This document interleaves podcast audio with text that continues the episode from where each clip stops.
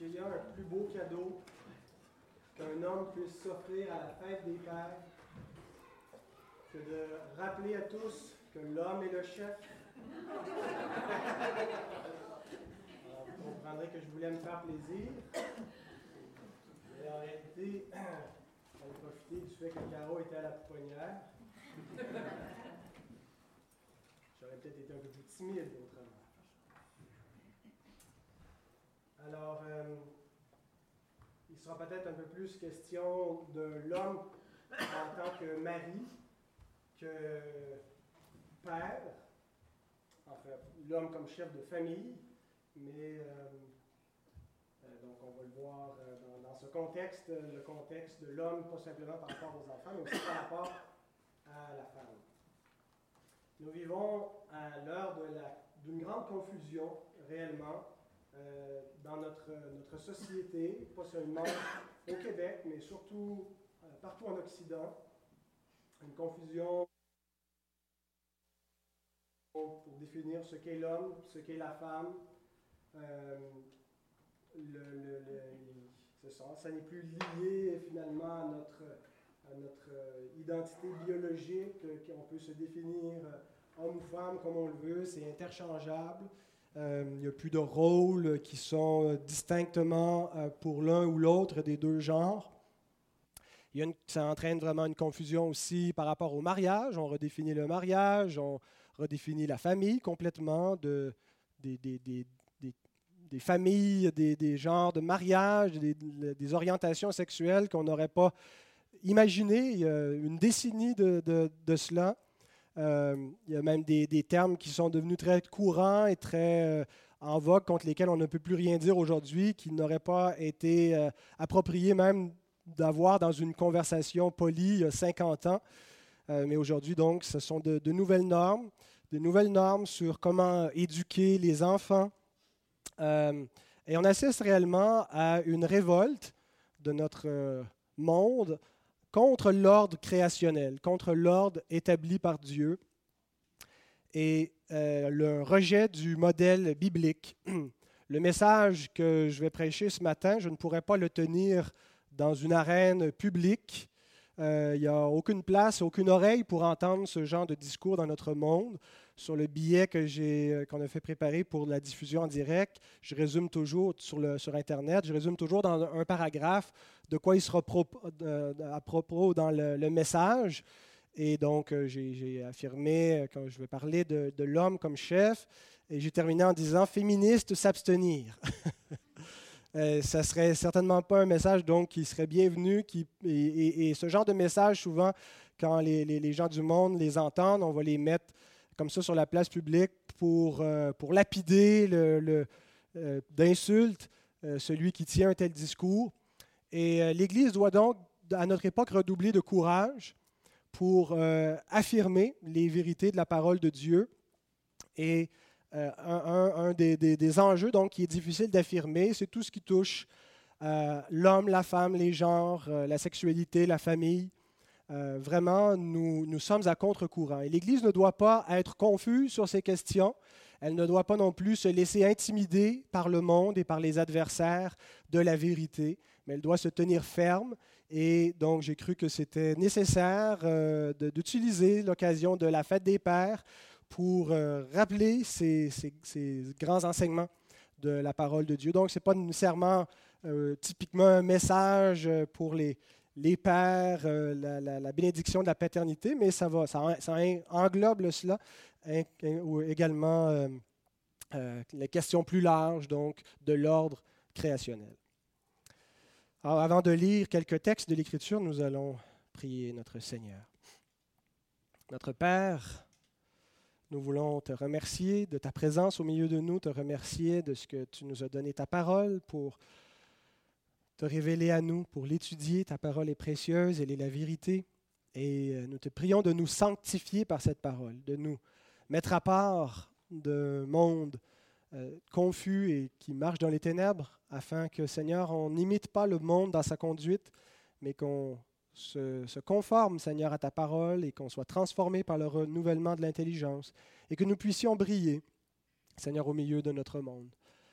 Pour certains, ça sera euh, ça sera une mauvaise odeur, mais pour d'autres, Seigneur, ça sera euh, un beau témoignage qui pourra les conduire à toi, à ta parole. Et notre Dieu, on veut que tu nous donnes le courage nécessaire euh, à, l'heure actuelle pour vivre ta parole, la mettre en pratique et pas seulement l'affirmer, Seigneur, dans des mots, l'affirmer dans nos discours, mais la, la, mettre en pratique dans notre vie, dans, notre, dans nos mariages, dans nos foyers. Pour ta gloire, Seigneur, on te prie de bénir la, prédication de ce matin. Ouvre nos cœurs, ouvre nos oreilles. Amen. Je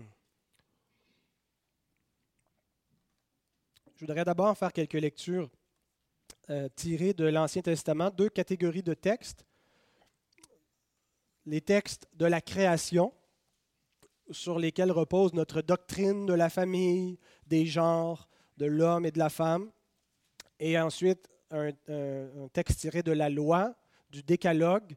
Euh, et ces, deux, deux catégories de textes, la création et la loi, c'est ce qui sert réellement de fondement à l'enseignement qui touche à, la famille et au mariage. Donc, le premier texte est dans Genèse 1, 26 à 27. Puis Dieu dit, Faisons l'homme à notre image, selon notre ressemblance, et qu'il domine sur les poissons de la mer, sur les oiseaux du ciel, sur le bétail, sur toute la terre, et sur tous les reptiles qui rampent sur la terre. Dieu créa l'homme à son image, il le créa à l'image de Dieu, il créa l'homme et la femme chapitre 1 donc de la Genèse. Le chapitre 2 nous, euh, nous présente à nouveau la création, mais en se concentrant sur la création de, de l'homme et, donc sur la, dernière phase, le dernier jour de la création, et nous donne plus de détails sur ce que, nous venons de lire. Nous lisons dans Genèse 2, 7 à 8, L'Éternel Dieu forma l'homme de la poussière de la terre. Il souffla dans ses narines un souffle de vie, et l'homme devint un être vivant. Puis l'Éternel planta un jardin en Éden du côté de l'Orient et y mit l'homme qu'il avait formé. Remarquez que jusqu'à présent, il n'y a qu'un homme mâle, Adam, qui a été formé. Ils ont été formés distinctement. Et Dieu dit au verset 18, Il n'est pas bon que l'homme soit seul. Je lui ferai une aide semblable à lui. Et donc, on voit un peu plus bas, verset 20 à 24, la, réalisation de, ce, décret divin, l'homme donna des noms à tout le bétail, aux oiseaux du ciel, à tous les animaux des champs, mais pour l'homme, il ne trouva point d'aide semblable à lui. Alors l'Éternel Dieu fit tomber un profond sommeil sur l'homme qui s'endormit. Il prit une de ses côtes et referma la chair à sa place. Euh, L'Éternel Dieu forma une femme de la côte qu'il avait prise de l'homme et l'amena vers l'homme. Et l'homme dit, voici cette fois celle qui est os de mes os et chair de ma chair. On l'appellera femme parce qu'elle a été prise de l'homme. C'est pourquoi l'homme quittera son père et sa mère et s'attachera à sa femme et ils deviendront une seule chair. Alors ça, c'est les récits de la création qui nous sert de base pour notre compréhension de l'homme, de la femme, de l'alliance du mariage, euh, de la famille. Et les enseignements dans le Nouveau Testament se réfèrent constamment au Créateur et à ses textes. Ensuite, la loi nous dit ceci. Exode 20, verset 12 et verset 14. Honore ton père et ta mère afin que tes jours se prolongent dans le pays que l'Éternel, ton Dieu, te donne. Et ensuite, le septième commandement, tu ne commettras point d'adultère, qui rappelle la nécessité de la, pureté euh, dans les relations et qui sanctifie le mariage. Ensuite, on passe au Nouveau Testament. Je ne lirai pas tous les textes, il y en a plusieurs, comme je disais, qui se fondent et qui interprètent pour nous ces, textes que je viens de vous lire.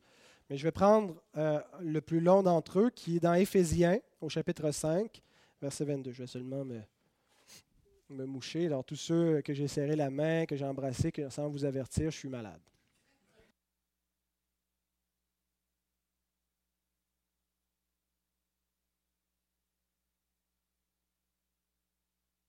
C'est ça la communion fraternelle, n'est-ce pas? Éphésiens 5, 22. Femmes, soyez soumises à vos maris, comme au Seigneur. Car le mari est le chef de la femme, comme Christ est le chef de l'Église, qui est son corps, et dont il est le sauveur. Or, de même que l'Église est soumise à Christ, les femmes aussi doivent l'être à leur mari en toutes choses. Marie, aimez vos femmes comme Christ a aimé l'Église et s'est livré lui-même pour elle, afin de la sanctifier par la parole, après l'avoir purifiée par le baptême d'eau, et afin de faire paraître devant lui cette Église glorieuse, sans tache, ni ride, ni rien de semblable, mais sainte et irrépréhensible. C'est ainsi que les maris doivent aimer leurs femmes comme leur propre corps. Celui qui aime sa femme s'aime lui-même, car jamais personne n'a haï sa propre chair, mais il la nourrit et en prend soin, comme Christ le fait pour l'Église, parce que nous sommes membres de son corps. C'est pourquoi l'homme quittera son père et sa mère et s'attachera à sa femme, et les deux deviendront une seule chair. Ce mystère est grand, je dis cela par rapport à Christ et à l'Église. Du reste, que chacun de vous aime sa femme comme lui-même et que la femme respecte son mari. Enfants, obéissez à vos parents selon le Seigneur, car cela est juste. Honore ton père et ta mère, c'est le premier commandement avec une promesse, afin que tu sois heureux et que tu vives longtemps sur la terre. Vous, pères, n'héritez pas vos enfants, mais élevez-les en les corrigeant et en les instruisant selon le Seigneur. Ensuite, dernier texte, une exhortation assez similaire par l'apôtre Pierre, où il nous dit, Femmes, soyez de même soumises à vos maris afin que si quelques-uns n'obéissent point à la parole, ils soient gagnés sans parole par la conduite de leurs femmes, en voyant votre manière de vivre chaste et réservée. Ayez non cette parure extérieure qui consiste dans les cheveux tressés, les ornements d'or ou les habits qu'on revêt, mais la parure intérieure est cachée dans le cœur, la pureté incorruptible d'un esprit doux et paisible qui est d'un grand prix devant Dieu. Ainsi se paraient autrefois les saintes femmes qui espéraient en Dieu, soumises à leur mari, comme Sarah, qui obéissait à Abraham et l'appelait son Seigneur. C'est d'elle que vous êtes devenues les filles, en faisant ce qui est bien, sans vous laisser troubler par aucune crainte. Marie, montrez à votre tour de la sagesse dans vos rapports avec vos femmes, comme avec un sexe plus faible. Honorez-les comme devant aussi hériter avec vous de la grâce de la vie. Qu'il en soit ainsi, afin que rien ne vienne faire obstacle à vos prières.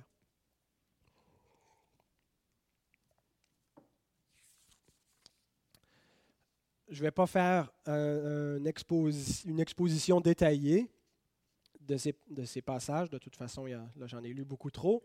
Euh, simplement rappeler cinq grands enseignements de la Bible concernant l'homme, la femme, euh, le mariage, et euh, donc, on ne sera pas dans, les applications euh, détaillées, euh, concrètes. Ça, ça, se prête plus dans une série qui touche à la vie de famille, où on peut rentrer un peu plus dans les détails, mais on va rester dans les principes. Mais quand on a les bons principes, on arrive à tirer chacun pour soi les bonnes applications dans nos foyers, dans nos vies respectives. Donc, je vous énonce les principes à mesure qu'on va les voir. Le premier, c'est que il s'agit de l'ordre créationnel. les distinctions hommes-femmes, les rôles spécifiques pour l'un et pour l'autre viennent de l'ordre de la création et qui implique donc un créateur, une autorité suprême, celle de Dieu, qui a déjà interprété le monde. Nous ne vivons pas dans un monde qui, euh, est brut. Euh, nous vivons dans un monde qui a déjà été interprété. Euh, l'homme n'est pas le maître à bord.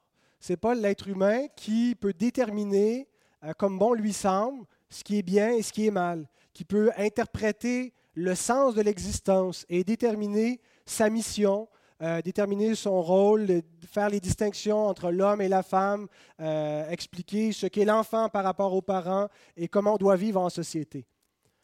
Tout cela a déjà été expliqué par le Créateur nous sommes dans un monde qui est interprété. Notre rôle est d'être, comme euh, Cornelius Van Til le dit dans ses écrits, des seconds herméneutes. Un herméneute, c'est un interprète. Alors, nous interprétons ce que Dieu a déjà interprété. Finalement, nous nous, nous soumettons simplement à ce que Dieu a déjà interprété. Nous ne sommes pas là pour donner le sens, mais pour accepter, découvrir le sens que Dieu a donné et s'y soumettre et le mettre en application dans nos vies. Donc, quand la Bible nous parle des genres, hommes et femmes, du mariage, des rôles du mari et de la femme, de la sexualité, Tout cela est présent dans, l'Ancien Testament, dans la loi de Dieu et dans des lois dites apodictiques. Un grand mot, mais la différence entre les lois apodictiques et les lois casuistiques, les lois de cas, euh, il y a des lois qui avaient une valeur temporaire, qui étaient données seulement pour le contexte précis d'Israël sous l'Ancienne Alliance. Je n'ai pas préparé d'exemple, mais vous savez vous-même en lisant l'Ancien Testament qu'il y a des choses qui ne s'appliquent plus sous la Nouvelle Alliance parce qu'elles étaient liées dans un cas précis, dans un contexte précis, c'était des lois casuistiques. Mais les lois apodictiques sont des lois qui vont au-delà du contexte de l'Ancien Testament et qui, ont une portée universelle et une durée permanente. Donc, quand toutes les questions qui touchent au genre et au mariage et au rôle, euh, ce n'est pas lié à Israël. Ce n'est jamais présenté comme quelque chose qui fait partie de la culture d'Israël et que quand l'alliance entre Dieu et Israël prend fin, ces normes-là prennent également fin. Toutes ces lois sont euh, liées au cadre de la création. Donc, tant et aussi longtemps que nous serons dans le cadre créationnel, tant et aussi longtemps que nous serons de ce côté-ci de la résurrection, que nous serons dans la création, eh bien, ces normes morales demeurent en vigueur. Elles ne sont pas seulement liées au contexte culturel de l'Ancien Testament ou du peuple d'Israël. Jésus nous dit quelque chose qui nous permet de, comprendre l'ordre créationnel dans Luc 20, 34 à 36, lorsqu'il répond à la question piège des Sadducéens qui euh, lui présente une situation hypothétique d'une femme qui a été mariée avec un premier homme, le mari est mort, selon la loi, elle doit marier le frère, et ainsi de suite. Sept frères l'ont eu pour femme. Elle sera l'épouse de qui à la résurrection, puisque les sept frères l'ont eu pour femme? Ils sont tous morts un après l'autre. Et Jésus leur répondit, Les enfants de ce siècle prennent des femmes et des maris mais ceux qui seront trouvés dignes d'avoir part au siècle à venir et à la résurrection des morts ne prendront ni femme ni mari, car ils ne pourront plus mourir parce qu'ils seront semblables aux anges et qu'ils seront fils de Dieu étant fils de la résurrection. Alors Jésus nous dit que le mariage, ça appartient à l'ordre de la création. Et que tant que nous sommes dans cette première création, ces distinctions, hommes et femmes, et le mariage qui et, le, cadre d'alliance qui euh, euh, régit le rapport entre l'homme et la femme, tout ça va s'appliquer. Ça, ça, va durer tant aussi longtemps qu'on demeure dans le cadre créationnel, mais à la résurrection, il n'en sera plus ainsi. On va tomber dans une nouvelle réalité et la question des genres semble va, prendre un autre aspect. Il dit nous serons semblables aux anges. Alors, je ne sais pas exactement à quoi ça va ressembler, mais il n'y aura plus ces distinctions comme nous les avons aujourd'hui et, qui nous forcent à vivre dans le cadre du mariage. Donc, le premier principe, c'est celui de l'ordre créationnel. C'est de là que ça vient et ça nous permet de comprendre d'abord l'origine euh, absolue des principes qu'on doit défendre. Ça n'a pas été inventé par l'homme, ça vient du Créateur. C'est quand on dit l'ordre créationnel, ça réfère au Créateur. Et ça s'applique tant aussi longtemps qu'on est dans le cadre de la création. Ce n'est pas quelque chose de temporaire donné sous l'Ancienne Alliance, mais c'est universel, donné à tous les hommes, dans tous les contextes jusqu'à la fin. Parfois, euh, certains ont connu un échec. Euh, on a vu des échecs. Certains, peut-être d'entre vous, ont été dans des, familles euh, brisées à cause du péché, ont eu, connu des pères qui étaient abusifs, euh, et ça amène parfois dans le cœur de l'homme une révolte vis-à-vis du modèle, homme-femme en particulier, vis-à-vis de l'autorité de l'homme, le chef de famille, et puis euh, à cause des, abus qui, ont pu exister, dont on a pu être victime. Mais euh, l'échec du modèle vient confirmer le modèle. C'est pas pas le quand, quand, quand, quand, il y a des abus parce que l'homme utilise mal son autorité, euh, c'est pas parce que le modèle ne fonctionne pas, c'est parce que l'homme ne l'applique pas comme il doit. Il n'est pas appelé à être un tyran comme chef, mais être un chef aimant. Euh, et puis, donc, il n'y a pas d'autre modèle qui est donné. Il ne nous est pas donné la liberté de dire, moi j'ai fait, euh, ça a été pénible, l'enfance que j'ai vécue ou le mariage que j'ai vécu, et je ne veux plus rien savoir du mariage biblique, et je suis ouvert à redéfinir tout cela. Eh bien, il ne nous est pas donné d'autre modèle. Si on a connu un échec personnel, c'est parce que le modèle n'a pas été appliqué bibliquement. Euh, mais s'il est appliqué, ce modèle fonctionne, il vient de Dieu, il est bon et nous devons donc le maintenir en vigueur. Il va être en vigueur jusqu'à la fin. Deuxième grand principe,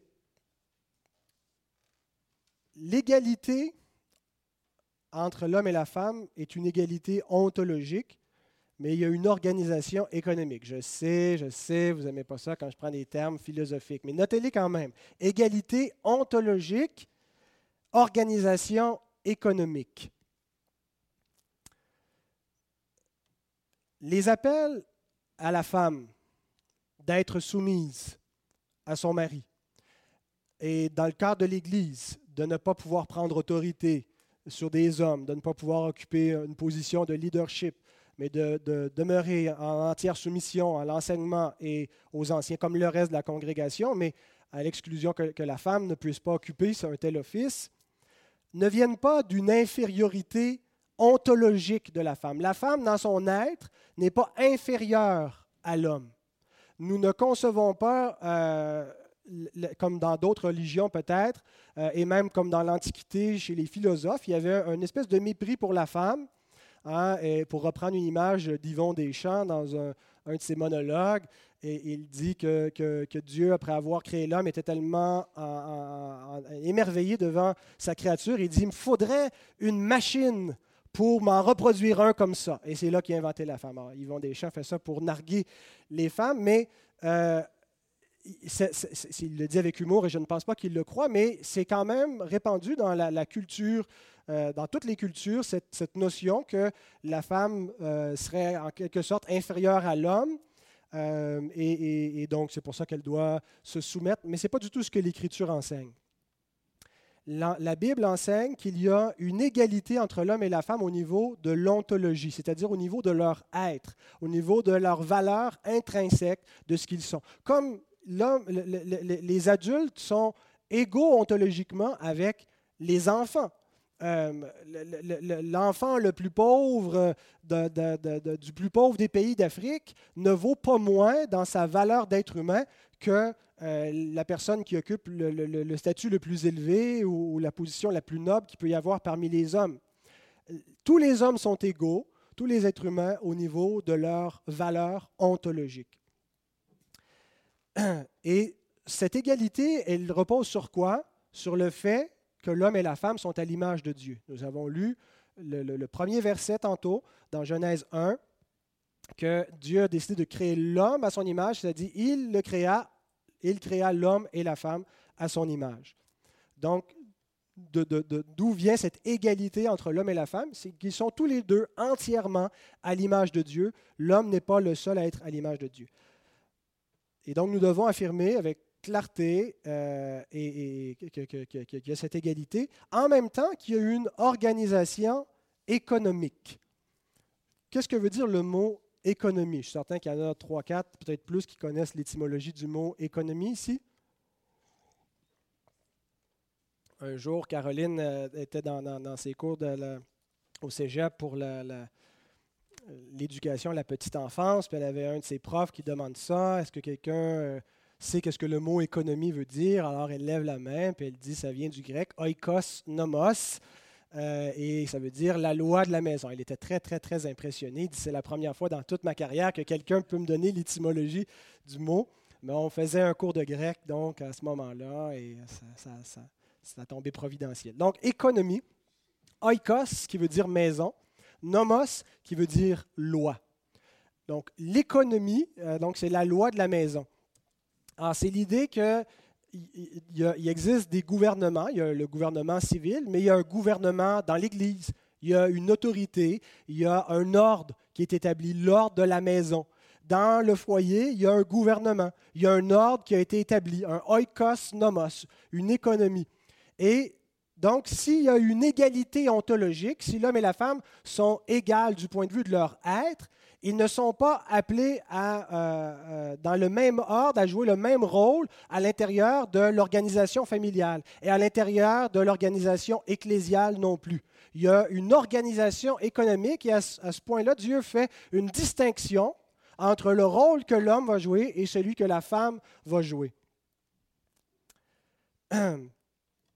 Et en particulier, ce qu'on retrouve, c'est la distinction que l'homme seul est appelé à euh, occuper l'autorité, à être le képhalet, la tête, le chef de son foyer, de sa femme, dans l'Église, à, occuper euh, un rôle donc d'autorité, de, leadership. Et ce n'est pas que, la femme a zéro autorité, elle en a sur, euh, sur les enfants, mais le, dernier appelé, le dernier représentant de son foyer, celui qui va rendre des comptes, c'est l'homme. Et le fondement de cette vision d'égalité ontologique et d'organisation économique, nous l'avons dans la Trinité divine. Le Fils est ontologiquement égal au Père. Il n'est pas un, deuxième Dieu, il n'est pas inférieur en divinité, il n'a pas euh, le tiers de la divinité. Les trois sont pleinement divins et sont tous les trois dignes de recevoir l'adoration. Mais à l'intérieur des relations intertrinitaires, on voit une organisation. Le Fils est soumis au Père et l'Esprit procède du Père et du Fils. Et donc, euh, si on considère que la soumission à un ordre qui a été établi par Dieu est quelque chose de mauvais, c'est qu'on a été contaminé par la pensée du monde. Si on considère que la soumission est mauvaise et qu'elle est mauvaise pour la femme et que c'est quelque chose de négatif qui l'empêche de s'épanouir et qui la rend inférieure, ce n'est pas la pensée de Dieu que nous avons, mais la pensée des hommes, une pensée mondaine. Le Fils lui-même n'est pas malheureux. Il, est pleinement épanoui dans son rôle de fils. Il est, il est ontologiquement égal au Père, mais économiquement soumis à sa volonté. Alors donc, deuxième grand principe, le premier, l'ordre créationnel, le deuxième, égalité ontologique et organisation économique. Troisième grand principe, la complémentarité. Et c'est implicite avec l'organisation économique. Si on dit qu'il y a un ordre qui distingue et, que l'homme seul est appelé à être le chef et à être en autorité, il va y avoir donc une complémentarité entre les deux. L'homme et la femme ne sont pas des concepts interchangeables. Ce n'est pas la même chose que d'être un homme, ce n'est pas que d'être une femme. Ce n'est pas interchangeable.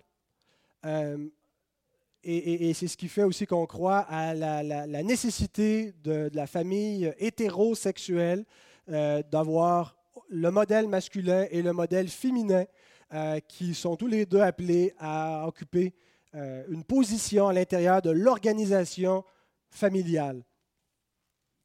Et de plus, en plus d'être complémentaires dans ce qu'ils vont apporter auprès de leurs enfants, auprès de l'Église et dans la société en général, ils sont interdépendants.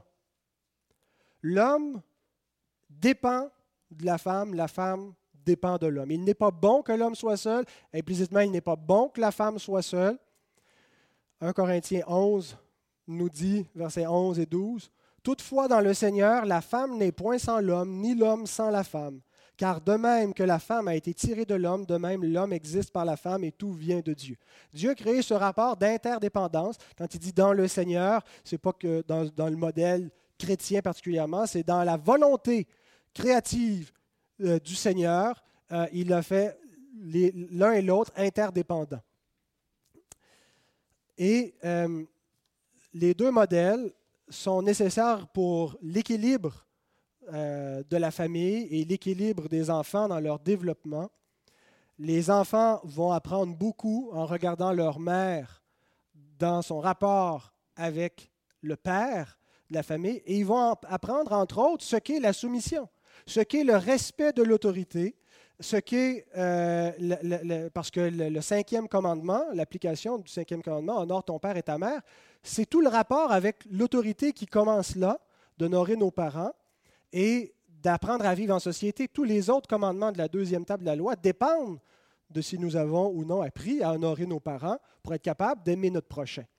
Et donc, la mère est un modèle pour apprendre en particulier aux enfants ce qu'est d'honorer euh, l'homme et la femme, parce nos parents, parce qu'il est rappelé régulièrement à la femme cette chose spécifique de respecter son mari. Il n'est pas rappelé à la femme d'aimer son mari, mais de le respecter. Ça ne veut pas dire qu'elle ne doit pas l'aimer, mais pour l'aimer, elle doit le respecter. C'est ce que Dieu lui dit et c'est répété à maintes reprises. Et ce qui est répété à l'homme, dans tous les contextes, c'est d'aimer sa femme, d'en prendre soin, de l'honorer comme son égal ontologiquement et d'apprendre à se sacrifier pour elle. Et donc, les enfants vont apprendre ce qu'est à la fois le respect, l'amour dans ce modèle homme et femme. Voilà donc le troisième grand principe, la complémentarité. Il m'en reste deux qui vont être un peu plus des exhortations. Euh, la première, c'est une exhortation à ceux euh, qui ne sont pas pères et qui ne sont pas euh, dans cette position donc d'autorité, tous ceux qui sont sous l'autorité de parents et qui sont mariés pour les femmes. Et la deuxième, c'est une exhortation aux chefs. Donc, quatrième grand principe, honorer, avec un Z à honorer, c'est-à-dire un impératif, l'homme comme chef. Donc, je le disais à l'instant, les apôtres ne disent pas la même chose à l'homme et à la femme, n'est-ce pas? Ils ne, placent pas ça comme deux réalités interchangeables. Femmes, euh, aimez vos maris et respectez-les. Maris, aimez vos femmes et respectez-les. Ils distinguent les impératifs euh, euh, respectifs, bien que tous les deux soient appelés à s'aimer, à se respecter, mais parce que dans la chute de l'homme et de la femme, il s'est établi cette espèce de, pattern, si vous me passez l'expression, où la difficulté première de la femme est d'honorer son mari et la difficulté première de l'homme est d'aimer sa femme.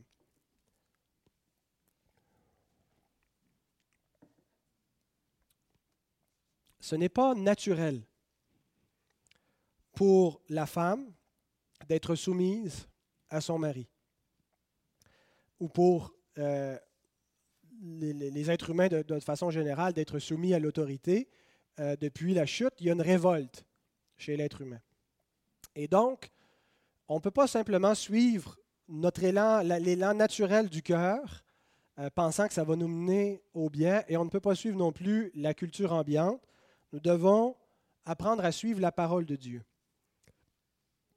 Et la raison pour laquelle ce n'est pas naturel pour vous, mes sœurs, d'apprendre ce respect et cette soumission, c'est en raison de la chute, en raison du péché qui est entré dans le monde. Et voici ce que Dieu dit à la femme immédiatement après la chute. Il fait le constat suivant. Genèse 3,16. Tes désirs se porteront vers ton mari, mais il dominera sur toi. Il y a différentes interprétations de ce texte, mais je pense que l'interprétation traditionnelle euh, qui tient compte de, l'exégèse d'une formulation identique au chapitre suivant, avec Caïn et les désirs du péché qui se portent sur lui pour dominer sur lui, euh, nous montre que l'idée, c'est que la femme veut dominer sur son mari. Euh, pas nécessairement d'en faire une marionnette, mais de ne pas être soumise, de ne pas respecter l'ordre créationnel établi par Dieu il y a cet élan naturel du cœur de vouloir être indépendante, de vouloir faire euh, ce qu'elle veut, de vouloir diriger son mari, et ça vient de ce qui s'est passé exactement à la chute. Paul reconnaît que ce pattern dans la chute s'est inscrit dans la nature de la femme et également de l'homme pour ce, ce qui concerne l'homme, on y viendra dans un instant. Il dit dans 1 Timothée, chapitre 2, versets 12 à 14, Je ne permets pas à la femme d'enseigner ni de prendre de l'autorité sur l'homme, mais elle doit demeurer dans le silence. Ce n'est pas un silence absolu, c'est plutôt euh, l'idée d'un silence de soumission. Car Adam a été formé le premier, Ève ensuite, et ce n'est pas Adam qui a été séduit, c'est la femme qui, séduite, s'est rendue coupable de transgression. Ce qu'on voit dans la chute de l'homme et de la femme, c'est que ni un ni l'autre n'a joué le rôle que le Créateur leur avait assigné. Adam avait reçu le commandement de garder le jardin, de ne pas manger le fruit défendu. Et finalement, l'alliance des œuvres qu'on voit le mercredi pour ceux qui sont là a été établie avant la création d'Ève. Et c'est Adam qui en était la tête, qui est le chef. Ce n'est pas le péché de Ève qui nous est imputé. Hein? Même si c'est elle qui entraîne l'homme dans la chute, c'est le péché d'Adam parce que c'est lui le chef. C'est lui le chef de l'humanité. Il était le représentant de tous les hommes, de sa femme, de sa postérité immédiate et de tous ceux qui allaient suivre.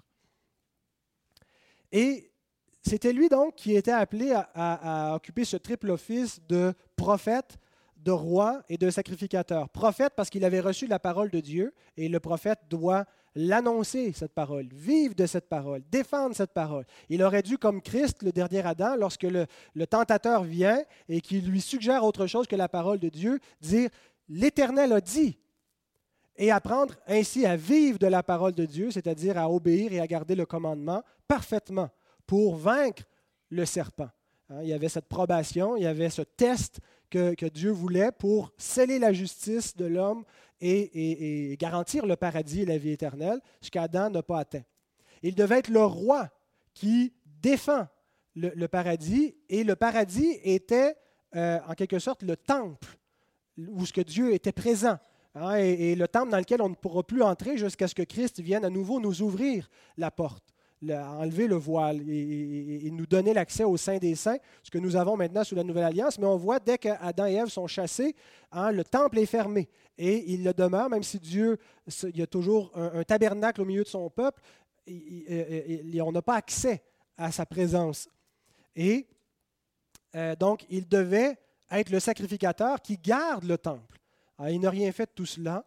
Il a été passif. Ève devait avoir reçu l'instruction d'Adam, elle avait donc appris quelque chose, et garder cette instruction, et ne pas prendre les commandes, et, donc elle sort en quelque sorte de, son rang, et, je pense que le, diable, en s'approchant d'elle, essaie, vise par Ève d'atteindre l'homme. Et donc c'est ce qu'il parvient à faire, parce qu'elle ne se soumet pas à l'enseignement qu'elle a reçu de Dieu, mais qui lui est venu comment? Par la bouche de son mari. Et donc, Paul constate dans ce, pattern que l'homme va avoir tendance à ne pas être l'époux qu'il doit être, qui est bienveillant, qui prend soin de sa femme et qui en prend soin en appliquant les commandements de Dieu. Il jette l'éponge, c'est un époux qui est mou, qui est lâche, qui ne fait pas son travail, et la femme non plus n'est pas la femme euh, docile et soumise, mais c'est celle qui devient l'occasion de chute, qui se, révolte vis-à-vis de l'enseignement et qui entraîne l'homme dans la désobéissance. Et quand Dieu dit tes désirs se porteront vers ton mari, donc tu auras ce désir euh, contraire d'aller dans une direction opposée, il n'est pas en train de, dire ce qu'il devrait, mais il fait un constat. C'est ce qui va arriver, ça va entraîner, et, l'homme va être un mauvais chef, il dominera sur toi, euh, il ne prendra pas soin nécessairement de sa femme. Mais mes sœurs, vous n'êtes pas les filles d'Ève. Vous êtes les filles de qui? De Sarah, qui obéissait à Abraham et qui l'appelait son Seigneur. Et je sais quand on dit ça qu'on trouve ça drôle. je sais que vous trouvez ça drôle, vous aussi, dire je vais appeler mon mari mon Seigneur, ouais, ouais, puis on fait des jokes avec ça, puis on n'est pas sérieux, puis on n'a pas l'intention de vraiment mettre ça. Puis je ne dis pas que ça ne vaut rien si on, le dit, mais que ça ne veut rien dire s'il n'y a pas l'attitude qui vient avec. Mais c'est un problème de trouver ça risible. C'est un problème de penser que, je ne sais pas, dans des cas extrêmes, que là, c'est l'homme qui doit trancher, mais qu'autrement, on peut toujours négocier. Et, c'est un problème. Nous devons réintégrer le modèle initial qui était bon. S'il nous apparaît mauvais, c'est en raison de la culture dans laquelle nous vivons qui nous influence, et c'est en raison aussi de, notre propre péché. On se dit, si je me soumets à un mari qui est capricieux, qui peut devenir un tyran, qui est mauvais, mais on doit euh, faire avec les conséquences d'un monde déchu, euh, d'être d'être à la fois de mauvais, et, de mauvais époux, de mauvaises épouses, mais se rapprocher de ce modèle qui nous est donné. Alors, posez-vous la question. Et, quand on parle de la soumission, on, essaie même d'éviter ces termes-là d'obéissance. Euh, je, le dis parce que j'ai senti en moi-même une hésitation quand j'avais une question décrite ici qui dit Obéissez-vous à vos maris? Hein, parce que l'obéissance, ça nous semble vraiment. Euh, c'est péjoratif, mais pourtant, c'est exactement ce qui nous est rappelé partout.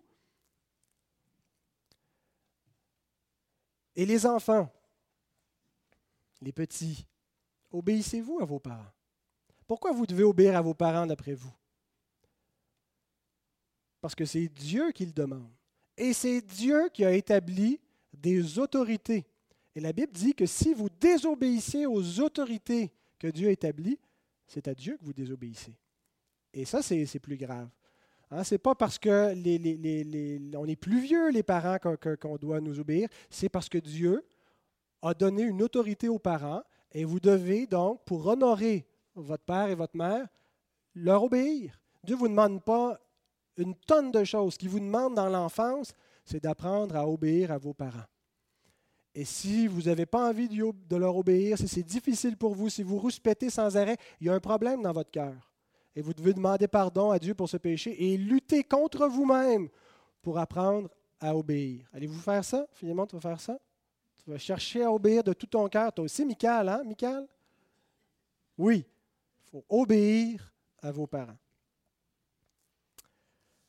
Dernier grand principe, maintenant je parle aux frères. Soyez un chef semblable à Christ. Je le sais, mes frères, qu'il y a une pression presque insupportable de notre culture, une pression anti-autorité, et que euh, nous sommes tentés d'être des hommes modernes, des hommes féministes, des hommes qui refusent cette distinction dans les rôles et, qu'on a l'impression qu'on va être de meilleurs époux si euh, on ne joue pas un rôle d'autorité, si on n'est pas un chef, si on, se voit seulement comme un compagnon. Mais il y a un problème si c'est comme ça que nous voyons les choses. Euh, nous sommes le compagnon de notre femme, mais nous ne sommes pas qu'un compagnon. Nous sommes également les chefs. Et euh, nous ne sommes pas appelés non plus à être les amis de nos enfants, mais à être des chefs pour nos enfants, à être euh, un gouvernail pour notre famille, à être un leader qui dirige. Donc, on ne doit pas seulement, on doit assumer cette position. Il faut réellement en être convaincu et mettre ça en pratique. Maintenant, dirigez vos familles parce que vous allez rendre des comptes à Dieu. Vous allez rendre des comptes pour vous-même, mais vous allez rendre des comptes pour la direction de votre famille. Et aspirez à être des chefs dans l'Église, c'est-à-dire à occuper ce rôle d'influence, à être des modèles pour le troupeau, à être des modèles dans la façon que vous êtes des maris, que vous êtes des pères et que vous êtes des chrétiens. Mais je veux ajouter que vous n'êtes pas seulement des chefs nous sommes appelés à être des chefs semblables à Christ. Jamais l'exhortation d'être des chefs n'est donnée toute seule. Elle est toujours qualifiée, elle est toujours précisée avec ce modèle. Il, pas, il est rappelé à l'homme d'être un chef comme Christ. Donc, avis aux chefs autoritaires, égocentriques et peut-être capricieux des fois, on utilise l'exhortation biblique et on dit à nos femmes, c'est moi le chef, comme si ça consistait à les amener à faire notre volonté pour nous servir nous-mêmes, pour se faire plaisir à soi-même. Eh bien, si c'est ce que nous comprenons de notre position, nous n'avons rien compris. Les chefs, comme Christ, ne dirigent pas pour eux-mêmes, pour leur propre plaisir, et selon leur propre volonté, leur propre bon jugement. Nous dirigeons pour la gloire de Dieu et selon sa parole. Nous sommes appelés à diriger non pas pour ce qui nous plaît, mais pour ce qu'on sait être bien selon la volonté de Dieu révélée. Nous sommes appelés non pas à, envisager notre famille comme nos serviteurs, mais à se voir nous-mêmes comme le premier serviteur, celui qui doit être le premier sur la ligne de front. S'il y en a un qui doit donner sa vie pour protéger les siens, puis s'offrir en sacrifice, s'offrir en sacrifice, là, c'est pas juste quand on va prendre une marche dans le bois, on rencontre un ours, puis il faut protéger la famille, puis se faire bouffer par l'ours ou se battre avec. C'est pas ça, se sacrifier pour la famille. C'est rare que ça arrive dans une vie de famille. Se sacrifier, c'est tous les jours. Hein. Être capable de servir les nôtres de, se lever plus tôt le matin, sacrifier notre sommeil pour servir notre foyer. Se donner soi-même. Euh, peu importe, il y, a mille façons, mille contextes de circonstances où on a toujours l'occasion de dire je peux me faire servir ou je peux servir. Et le chef, c'est celui qui sert, premièrement, qui se sacrifie.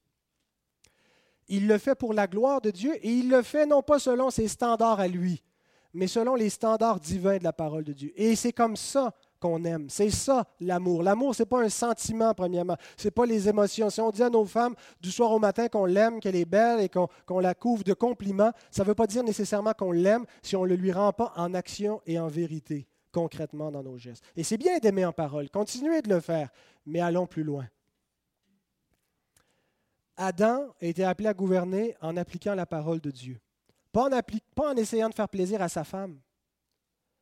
Hein, Ève aurait peut-être bougonné un petit peu, dire Ben ouais, t'es bien plate, Adam, pourquoi on ne goûte pas ce fruit-là? Ça a l'air bon, tu vois bien. Le rôle d'Adam, ce n'était pas de faire plaisir à sa femme, c'était de l'aimer en appliquant la parole de Dieu, en gardant les commandements. Et c'est ce que nous devons faire, pas faire plaisir à nos femmes, mais les aimer en faisant ce qui est bien pour elles, en les dirigeant. Des fois, on se trompe, ça va arriver, mais à la fin, nous allons rendre des comptes. Et Dieu ne va pas nous demander, ça a été quoi le degré de bonheur de ta femme, mais ça a été quoi le degré d'obéissance à ma parole dans ton foyer? Comment tu as inculqué ma parole à tes enfants? Comment tu l'as appliqué? Comment est-ce qu'ils t'ont vu toi-même être un modèle de l'Évangile en action? C'est comme ça que nous aimons. Et ce n'est pas une tendance naturelle. Tout comme la femme qui doit réapprendre à combattre sa nature pécheresse pour apprendre le respect et la soumission, nous devons combattre notre tendance naturelle à être égocentrique, à être des chefs capricieux, à être des chefs lâches qui manquent de courage et à se faire violence à nous-mêmes. Faire violence à notre chair qui a de la difficulté donc à combattre et apprendre euh, à aimer comme Christ. Comment est-ce que Christ a aimé? Il s'est livré pour son épouse. Il a donné sa vie pour la sanctifier. Il a cherché à la rendre meilleure. C'est ce que nous devons faire. Et celui qui aime ainsi s'aime lui-même. Ça nous revient. On a peur de se donner parce qu'on est calculateur. On se dit, ouais, mais là, si je fais ça, elle va le voir, elle va en profiter, puis je vais. Je. Et, pareil pour les femmes. Notre raisonnement naturel, hein, c'est de se dire, mais là, si je me mets à être bonne et soumise, il va abuser. Hein, il faut que je mette mes limites. Il faut que je lui rappelle ce qu'il doit faire. Mais ce n'est pas ce que la parole nous dit. La parole nous dit que si nous aimons nos femmes comme Christ a aimé l'Église, elles vont être soumises. Et si vous respectez, vous honorez vos maris, ils vont apprendre à vous aimer, ils vont être gagnés sans mots à la parole de Dieu. Alors nous devons agir ainsi pour honorer Dieu, pour préserver le mariage, pour préserver la famille, pour apprendre aux enfants à honorer leurs parents. Dernière citation, Colossiens 3, 18 à 21, nous est rappelé en quatre affirmations. Femmes, soyez soumises à vos maris comme il convient dans le Seigneur.